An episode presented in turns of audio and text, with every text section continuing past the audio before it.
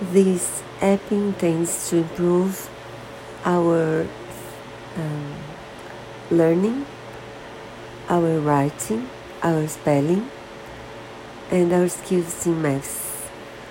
So I, uh, it, you can use it without paying, and I think it's it was really interesting. It was my second day today, but I I recommend it.